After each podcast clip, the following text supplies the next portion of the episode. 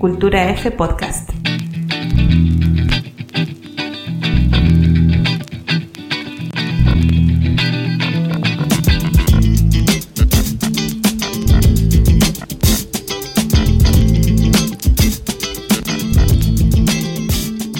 Bienvenidas y bienvenidos a un nuevo capítulo de Cultura F Podcast. Queremos introducir esta vez una nueva sección que tenemos preparado con Cristian, Clubes con Encanto. Tiene más capítulos, vamos a debutar con este, con el capítulo de Unión Berlín. Y estos clubes que van a estar incluidos cumplen el requisito, eh, básicamente por la historia que tienen, por la rebeldía que representan, por sus hazañas afuera del campo deportivo, que en el, en el ámbito deportivo y por la identidad de su hinchada, de su barrio y de su gente. Así que para este capítulo número uno hacemos un pequeño viaje, pequeño viaje hasta Alemania y un viaje en la historia también con el Unión Berlín. Así que, Cristian, cuéntanos un poquito. Cuéntanos todo en realidad de la Unión. Sí, Connie, hoy día partimos con el Unión Berlín en estos clubes con encanto. La verdad que no podía ser otro que clubes alemanes porque sigue Alemania siendo un, un oasis futbolero para los que nos gusta el, el fútbol... Fútbol distinto. El fútbol distinto, sí, sí, sí, sí, fútbol clásico. Alemania siempre marcando tendencia en todo caso. Así es. Así que enamorados por supuesto del, del, de lo que nos da el fútbol alemán y de este club, el Unión, del cual vamos a contar sus datos más importantes de su historia. Vamos allá.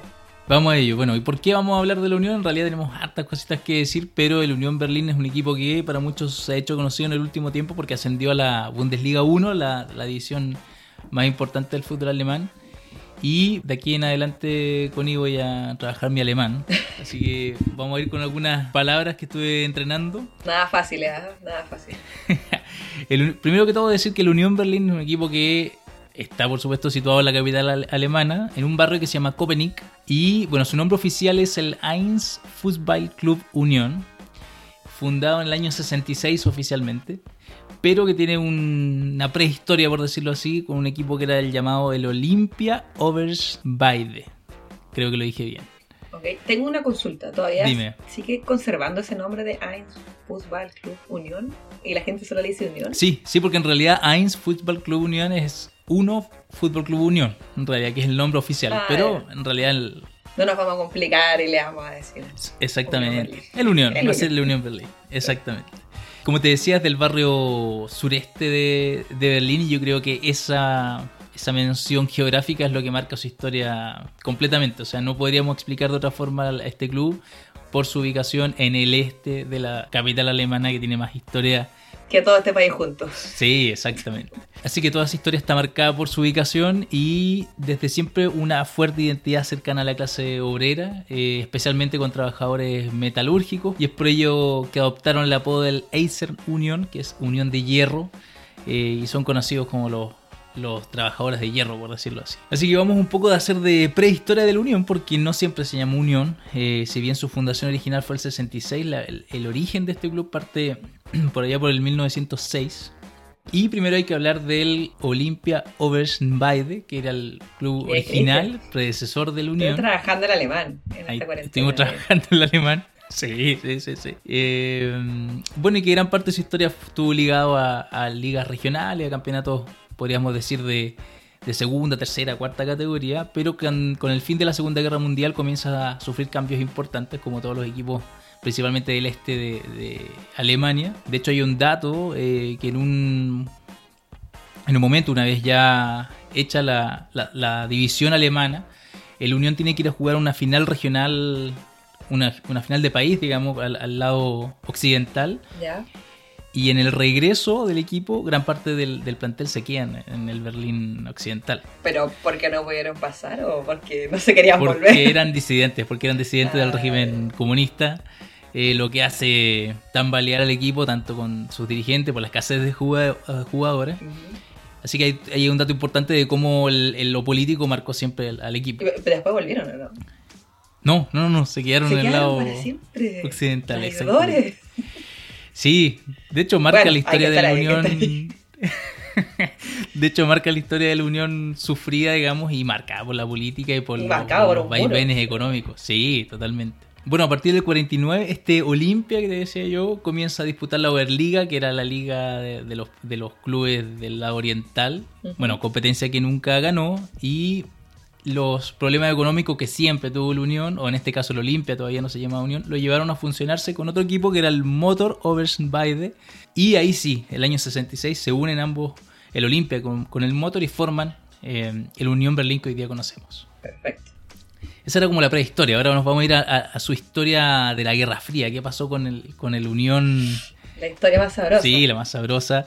Eh, durante la Oberliga, que era esta liga oriental. eh, y desde su nacimiento, bueno, vivió la sombra de un equipo que era el Dinamo de Berlín, que era el equipo de la Stasi, la policía de la República Democrática Alemana Del régimen. del régimen y mm, en realidad el, el Unión lamentablemente se ganó el mote de equipo perdedor. Espera, eh, tengo otra consulta. ¿El Dinamo eh, existía y se lo tomó el régimen? ¿O lo crearon? Tengo entendido que existía. Eran antiguamente también Ah, eh, cercano al Partido Sí. Comunista, sí.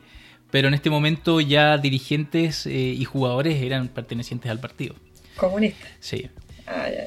Y bueno, y un Dinamo que en realidad tiene harta historia porque obtuvo 10 campeonatos de Liga seguidos, del 77 al 88. La historia dice que a través de chantaje de árbitros, de jugadores, Claro. Sí. Señor del maletín. exactamente. Hay mucha historia detrás de eso porque... mucha, eh, mucha práctica de Guerra Fría. Exactamente, la Guerra Fría en pleno. Sí. En pleno jugando para el, para el Dinamo de Berlín, que además tenía la simpatía de la mayor cantidad de gente, porque era un equipo que se transformó en ultra ganador, 10 campeonatos seguidos. Eh, Claro. Así que era, era, podríamos decir, clásico, entre comillas, porque en realidad cada vez que se enfrentaba a la Unión eran goleadas del Dinamo 8-0, 7-0. No, Eh, no había ni una de la Unión. no veía ni una, exactamente. La verdad que. Aclarar, igual que Unión no es famoso por ser un equipo ganado. No, exactamente. Así que no se, sor- no se sorprendan a lo largo de este relato de que Unión no gana, Unión no sube, porque es parte de. Así es. Está en el etos de Unión Berlín no ganar. De hecho, lo más probable es que todos los equipos que estén en esta sección de clubes con encanto, ninguno sea un equipo ganador. No, no, no nos Sí. gusta porque ganen. Siento que es una parte, un requisito fundamental. Así es. Sí. Así que bueno, este era el clásico, el, el Dinamo equipo de la Stasi, eh, que se les ingeniaba entonces para poder contratar a jugadores, los mejores jugadores se los llevaba bajo amenaza. eh, así que hay una larga historia ahí que podríamos también contar en otro capítulo, pero que cuenta el poderío que tenía el Dinamo sobre los otros equipos, ganando 10 ligas. Y a propósito, la Unión era un club solo formado por civiles, no tenía miembros del plantel, así que de a poquito se fue transformando en un equipo que, como de los de descontentos del régimen. Claro, la disidencia. Sí, era un, un equipo donde se situaba, no le daba espacio a estos, a estos disidentes. Eh, y de hecho los hinchas aprovechaban cada partido contra el Dinamo para protestar contra el, contra el régimen. De hecho es, hay fotos incluso donde mm, colgaban pancartas y cantaban canciones asociadas a, a- a- en contra del equipo del Dinamo y sobre todo contra la Stasi. Y de hecho hay una pancarta famosa que dice no queremos aquí a los cerdos de la Stasi. Es. Siendo ahí bastante claro con... Oye, y no tenía repercusiones para la hinchada del Unión. Sí, la verdad que para el régimen comunista en ese momento era, mm, era un equipo molesto. Era un equipo molesto porque daba espacio y, y- y situaba, llevaba al fútbol esta, bueno, esta disidencia. Al ámbito político Sí, que a la gente un poco le produce escosor Exactamente, cuando esas cosas. sí. Otra frase que formó parte de la cultura del club en los 70 fue, no todos los hinchas de la Unión son opositores, pero todos los opositores son hinchas de la Unión. Eso. eh, mostrando también que existían distintas visiones políticas entre sus hinchas, pero que se hizo muy conocida en un anuncio en un diario de Berlín. La verdad que el Unión desde ese momento tenía una, una postura bastante opositora a las injusticias. Más que, un, más que decir que era un equipo anti de derecha, por decirlo así, o anticomunista, era un, era un club que empezó a transformarse en un equipo antisistema, por decirlo así. Claro. De disidencia. Exactamente. Bueno, y en esa época de la República Democrática Alemana, la Unión fue campeón de Copa, el 68, y finalista Algo ganó igual. algo ganó, sí, tuvo Algo una ganó. copa. No todo Jugó- perder. Exactamente, y jugó una final de, eh, de Oberliga también, lo que lo llevó a, a jugar una copa internacional, que ahí está también entre sus, entre sus méritos, que es la antigua Copa Intertoto, si alguien se acuerda. Bueno, y ahora tenemos que pasar a, a otro dato importante, otra historia que tiene que ver con su relación con el Hertha, otro equipo Sí. clásico de, de Berlín, pero era un equipo importante, pero del lado occidental, Del lado yankee. Exacto. Su rivalidad con el Dinamo, la otra rivalidad que tenía el Unión con el Dinamo, provocó simpatía en las hinchas del Hertha. Porque eran como este club simpático que peleaba contra el régimen, que perdía siempre, pero que era anticomunista. Entonces el Hertha y el Unión tenían este como enemigo en común y se creó una especie de hermanamiento entre las hinchadas. Eh, cosa que se concretó y se hizo muy, muy clara en los 70. Eh, de hecho, el año 79 el Hertha visita Checoslovaquia eh, en el marco de la Copa UEFA. Va a jugar contra el Dukla. Eh, y más o menos 15.000 berlineses van a, Praga a ver al Hertha y entre esos 15.000 van muchos hinchas de la Unión, eh, lo que empieza poco a poco a fortalecer este, esta unión entre, entre ambas hinchadas. Y durante los años 80, tanto los hinchas del Hertha como del Unión, bueno, compartían muchos intereses comunes, pero pasaba mucho que cada vez que jugaba la Unión, hinchas del Hertha se movían desde el lado occidental al lado oriental, eh, conseguían pases para traspasar el muro a través de, muchas negociaciones, me imagino. Eh, sí, no era, no era llegar y pasar. Sí, no era llegar y pasar, eran era, era bastante complejo y se veían muchos hinchas de Hertha alentando la Unión en su cancha en el Berlín Este. Bonita amistad. Sí, bonita amistad. De hecho, ambas hinchadas fueron parte del movimiento pro unificación y en las tribunas se escuchaban cantos, el famoso canto, lo voy a decir en alemán, Wir sind ein Volk, somos un solo pueblo. Pero esta linda amistad, como decías tú, pasa, tal vez podríamos decir, una rivalidad eh, una vez caído el muro. Se enfrentan varias veces en la Bundesliga 2. Eh, los 90, los 2000 y comenzó a transformarse en un clásico que se jugó en noviembre del año pasado como por primera vez en la primera división cuando ya el, el Unión sube. Por fin, logró subir Unión. Sí, por fin, por supuesto. Y hoy día se transforma en uno de los partidos más importantes de la, de la liga alemana y sobre todo estos dos grandes equipos de, de Berlín. Sí, siempre se, ha dicho que Berlín no tiene como un clásico muy fuerte eh, versus otras ciudades que tienen un, un clásico de la ciudad como bastante poderoso que el de Berlín es como un clásico pequeño, pero a mí me encanta, está cargado de historia política el clásico del, de la unión con el Hertha. y más encima que tiene esta historia de amistad atrás, nada, dámelo, dámelo siempre. Se ha dicho mucho eso, que si uno va a Roma, Londres o Madrid, claro, hay grandes clásicos, grandes equipos, y uno dice, oye, el de Berlín pareciera ser que los grandes equipos alemanes no están en Berlín. Eh, o uno podría decir, Berlín parece ser una ciudad no tan futbolizada. Claro. Pero hay un dato, lo, lo, vi por ahí por un documental de Copa 90, que Berlín es una de las ciudades que tiene más clubes de fútbol en Europa. Clubes están en ligas regionales, amateur o de segunda o de tercera división. Es un mito eso de que Berlín es una ciudad futbolizada. Sí, así es. Y bueno, yo creo que hay algo ahí muy importante asociado a eso, es que por ejemplo el, Unión es un ejemplo claro, es un equipo de barrio muy potente, donde la, identidad de barrio está marcada a fuego y yo creo que ese es el fuerte principalmente de los equipos de, de Berlín. Sí, el tema identitario, totalmente. Y vámonos a la historia de la Unión tras la caída del muro, uno podría decir que la Unión después de la caída del muro en el año 89 solo cuenta desgracias económicas. Eh, Zozobras. sí, exactamente. Complejidad económica es parte de su historia a partir de este minuto. Em, nulos éxito deportivo, equipo ascensor, llegó hasta estar en la cuarta edición de, la liga, oh. de la competencia alemana. Em, de hecho, cuando parte la Bundesliga, como hoy la conocemos a principios de los 90, no puede ser parte eh, por problemas económicos, no tenía los recursos para poder entrar a la, a la segunda edición de la alemana. Eh, y lo que sí tiene algunos datos por ahí, algunos, algunos triunfos recordados, como llegar a una final de Copa Alemana entre el 2000-2001, que la pierde con el Chalke. Bien, igual. Sí, lo que lo llevó a jugar también otra Copa Internacional que fue la Copa UEFA. Eh, donde pasó. Se ha fogueado, se ha fogueado. Sí, tuvo su segunda experiencia internacional le ganó al, al Haka finlandés y luego cae con un equipo búlgaro, el, el Así que tiene su, su recorrido internacional también eh, nuestro querido Unión. Y en el año 2009 llegan a la segunda división Bundesliga, donde ya podríamos decir que se estabilizan en, en esta competencia, ya alcanzan la primera división alemana eh, esta última temporada, ganando la Stuttgart una liguilla ahí de promoción, eh, lo que lo catapulta ya a la, a la división de honor del fútbol germano. Cuenta por favor, es la historia de los hinchas en sus pancartas cuando ascendieron a primera. Ah, sí, bueno, eso es un dato importante. El primer partido eh, de la Unión en la Bundesliga estuvo marcado por varios hitos, sobre todo... Muy emotivo. Emotivos y gestionado por los hinchas. El primero fue que se vio y fueron fotos que dieron vuelta al, mundo. Gran parte de la hinchada mostró imágenes, pancartas grandes, eh, con rostros de hinchas que nunca pudieron ver al, al Unión en primera. Que fa- fa- fallecieron, claro. Se fueron, digamos, en la esperanza exactamente que habían fallecido, lo que lo hizo bastante emotivo. O sea, ahí estaban presentes también aquellos hinchas que murieron esperando a ver una Unión en primera y, y estuvieron presentes gracias a sus familiares. Una sola gran familia. Exactamente. Oye, por favor, busquen el video, está en YouTube.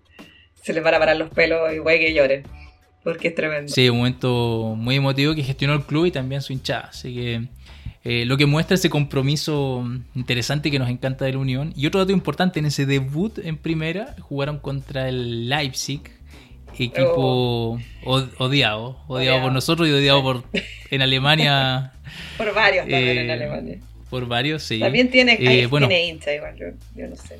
Hay, hay de todo. Sí, que es un equipo que en realidad que fue adquirido hace unos años por, por la empresa Red Bull. eh, y podríamos decir que se, la, se las ingenió para, Saltarse las reglas que tiene el fútbol alemán un poco para proteger el que no llegue a los grandes saltarse las reglas, sí, exactamente. Sí, vamos a decir que el fútbol alemán eh, aún tiene algunos algunas reglas que permiten que los inversionistas no controlen completamente un club. Y en este caso, bueno, se las ingeniaron y eh, le pusieron prácticamente la marca Red Bull a- al equipo. Y ha sido un equipo que en pocos años ascendió hasta la primera división y que se transformó en un equipo ultra odiado por, por este dominio económico principalmente que gracias al dinero de esta empresa de energéticas ha podido llegar Sí. donde está. Bueno, igual. Bonito debutar contra un rival así. Sí, bueno, y debutaron en primera contra el Leipzig y los hinchas nada más que hicieron 15 minutos de silencio. Porque el fútbol ha muerto en Leipzig. Exactamente, bajo el, el refrán el fútbol ha muerto con el Leipzig, eh, aduciendo a este amor que tienen por, por el fútbol clásico y el fútbol... Con identidad, arraigado un territorio, arraigado a su gente. No arraigado al dinero. Sí, y odio al fútbol moderno totalmente. Totalmente. Vamos a hacer un capítulo para explicarles por qué odiamos al fútbol moderno, pero para adelante. Continuemos con el Unión. Sí, exactamente. Y en ese partido, eh, además los hinchas de Unión colgaron una pancarta que decía, esta es la primera vez que en 10 años vuelva a estar un equipo del este en la Bundesliga. 10 Siendo que el Leipzig era un equipo del este. Pero para la Unión no existen.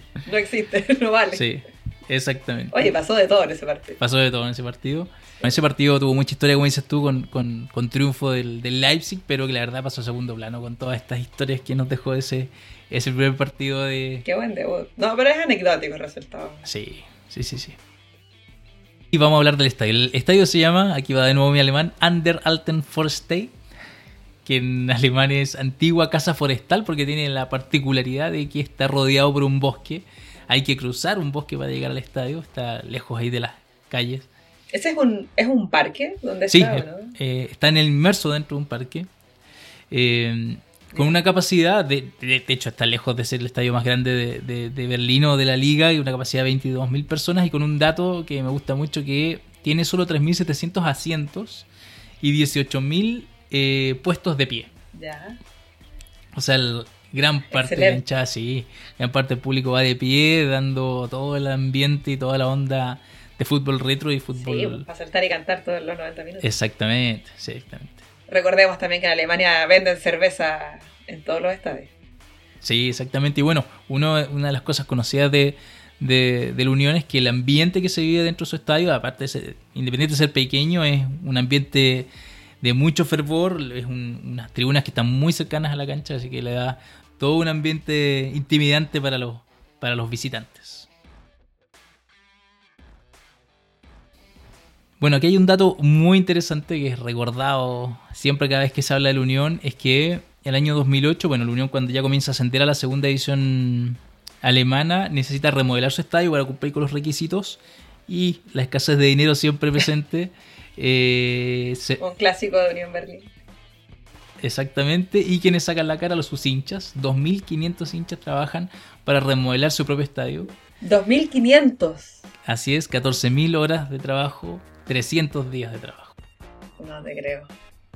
Y otro dato, una vez que finalizaron la construcción del estadio, obviamente seguían necesitando recursos y el club pensó en vender el estadio y transformaron a la propiedad en 10.000 títulos de propiedad a la venta, 500 euros cada título, y quienes compraron el estadio, los mismos hinchas. Muy bien, lo construyen y es de ellos. Exactamente. Los mismos hinchas fueron parte de la compra de estos títulos de propiedad y algo llamativo era que no se lo vendían a cualquiera. De hecho, cuando comenzó la, la publicidad para el inicio de la venta, decían en su publicidad que no se lo iban a vender a cualquiera mostrando imágenes de Joseph Blatter, por ejemplo.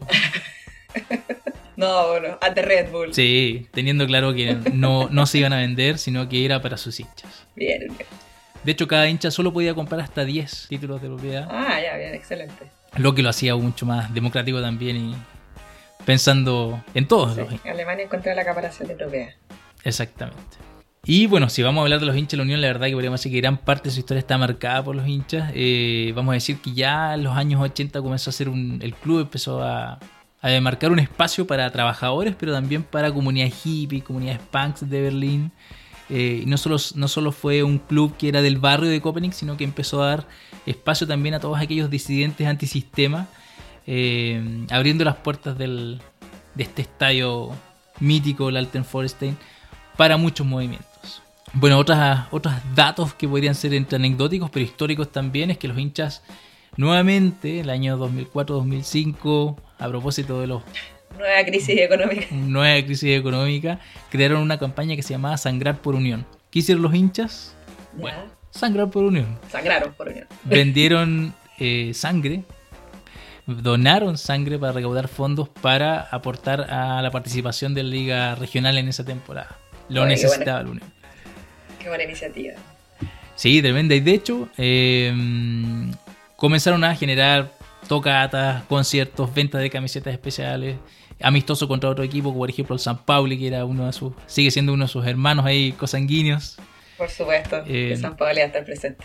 lo que permitió recaudar los fondos necesarios para armar el plantel de esa temporada y poder eh, pagar la, el ingreso a la Liga Regional 2004-2005. Perfecto. Y de hecho ese año hay un dato muy importante, es que, eh, bueno, están en la cuarta división y se encuentran, adivina con quién, en la cuarta división alemana con el Dinamo de Berlín. Con el Dinamo de Berlín. ¡Oh! Eterno rival. Exactamente. Y bueno, yo te decía que en los años de la Guerra Fría el, el Unión era el hijo del, del Dinamo, el Dinamo Perdedor. sí. goleaba siempre y esta vez se encuentra en la cuarta división y el Unión vence 8-0 al Dinamo. En La una revancha histórica. Eh, de hecho, luego de ese partido los hinchas de la Unión colgaban pancartas diciendo somos ahora los nuevos jefes de Berlín. Es. Berlín es rojo. Sí, y la verdad que ese partido podríamos decir que marca, deja en el pasado la historia nefasta de derrotas y eh, dejando al Dinamo en la cuarta división y actualmente el Unión el- el- en la elite del, del fútbol alemán. Así que Sí, fue una revancha histórica, la verdad. totalmente. Luego ese partido no se han vuelto a encontrar. Bueno, que Dinamo está. Juega en división. Si actualmente sigue, sigue en, en la cuarta división. Ah, si la está así. No, claro, el Dinamo sí la está así, No son tan buenos. vive en los potreros, exactamente.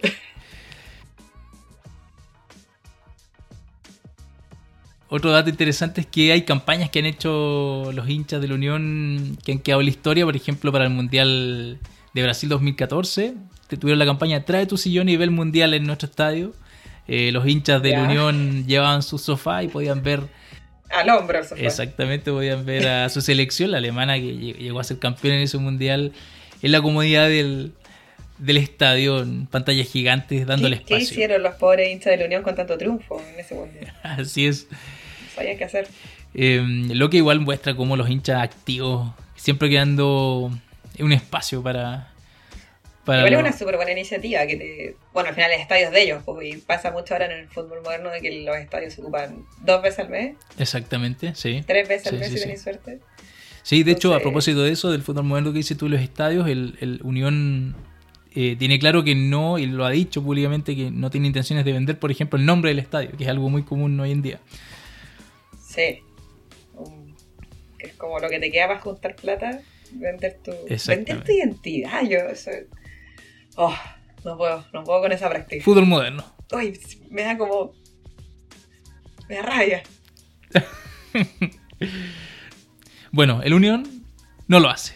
Por eso lo, lo queremos. Por eso está aquí. Club de Sí. Otro dato es que hasta el 2012 el club no pagaba fichajes por transferencias. Solo llegaban a jugar a la Unión jugadores libres Eh, o aquellos que estaban formados en casa. Y sin lugar a dudas el, evento más particular y identitario de la Unión Berlín son las fiestas y celebraciones de Navidad que hacen cada fin de año.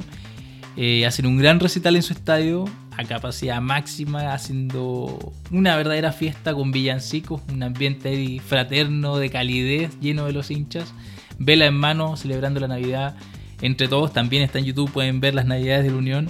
La verdad que son hermosísimas. Qué hermoso la unión. Es hermoso. Y ahí yo creo que vamos cerrando un poco la historia de esta unión que nos, nos enamora con, su, con sus historias de hinchada, de vaivenes económicos, de política, de geopolítica, que tiene mucho que contar. Y te cuento, Connie, que hablé con Alberto Blaré, eh, español, que está a cargo de la cuenta de Twitter de, en español del, del Unión. La pueden seguir, los invitamos a seguirlo. Es muy entretenida la cuenta. Sí. Sí, la cuenta es FC Unión-es. Eh, Que lo pueden seguir, cuenta en español muchos datos sabrosos como los que hemos contado hoy día y muchos más sobre la historia de la Unión. Eh, y Alberto, bueno, vivió en Berlín y nos contaba algunas cositas interesantes sobre su, su paso viendo la Unión. Bueno, y lo que nos contaba, la verdad que me interesaba mucho que me contara sobre su experiencia en el, en el estadio de la Unión. Me contaba que bueno, se da un ambiente hermosísimo, muy distinto. Él contaba que ha ido a ver alerta al Olympia Stadium y que es muy, muy distinto. Que se vive en el Alter Forestein es otra cosa. Eh, y pero que también me contaba este lado de que los hinchas de la Unión, esta esencia de barrio que tienen como club de barrio, son muy celosos también de, de los turistas. Él me contaba que sentía cierto celo cuando grababa videos, por ejemplo, con el celular o cuando los hinchas, Ah, eh, claro. Podríamos decir, más extremos del, de la Unión, Mira, un poco feo. escuchaban otros idiomas distintos al alemán en el, en el estadio. Sí, bueno, igual buscan no transformarse. Hay una- La verdad que sí, podríamos decir un celo por mantener su esencia. Y creo que eh, él me contaba que hay un- una preocupación eh, importante por eh, no ser lo que no quieren ser, digamos. Claro, transformarse, recorrer ese camino. Exactamente. De hecho, él contaba que la temporada anterior, cuando estaban cercanos ya con una buena seguidilla de triunfos y parecía ser que el ascenso se acercaba a la Bundesliga 1, eh, la hinchada colgó un- una pancarta que decía mierda, vamos a ascender. Eh, preocupados de que se iban a transformar en populares y que iban... Claro. Iba a llegar a un conglomerado chino a ofrecerle Exactamente. un auspicio. Sí. algo. Lo que muestra que, que hay una preocupación importante por la identidad de este club de barrio que, que califica con todas Sí, eh, para sí. estar en este, Máximo en este episodio. Sí, de los clubes exactamente. Así que eso con ahí cerramos con esta historia de, de la Unión que, que la verdad que tiene Espectacular. Sí, no, me parece excelente. Muy buena historia la de la Unión, sobre todo la de sus hinchas. eh, que en realidad es eso, es una comunión entre el club de fútbol y, y su hinchado. Si no, no tiene, no tiene sentido. No, no, no va, va más allá de cuánto gana, de cuánto, cuánto pierden. Es lo que representa. Sí, así que mucha historia y mucha identidad de este equipo, así que ahora terminando me voy a comprar la, la camiseta de la Unión. La roja, sí, la de local. Sí, por supuesto. Sí, excelente. Así que nos, nos vemos en otro espacio de Club con Encanto, ¿te parece, Connie? Me parece, Cristian, que estén súper bien todos. Muchas gracias por escucharnos.